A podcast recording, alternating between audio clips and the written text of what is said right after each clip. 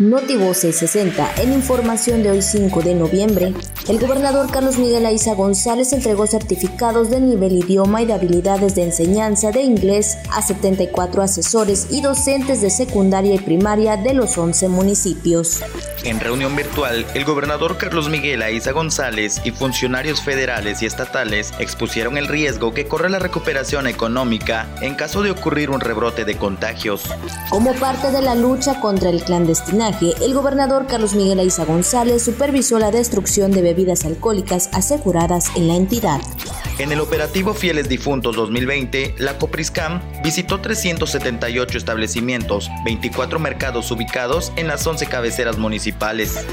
Participan estudiantes del CECITEC en la Olimpiada Nacional de Física.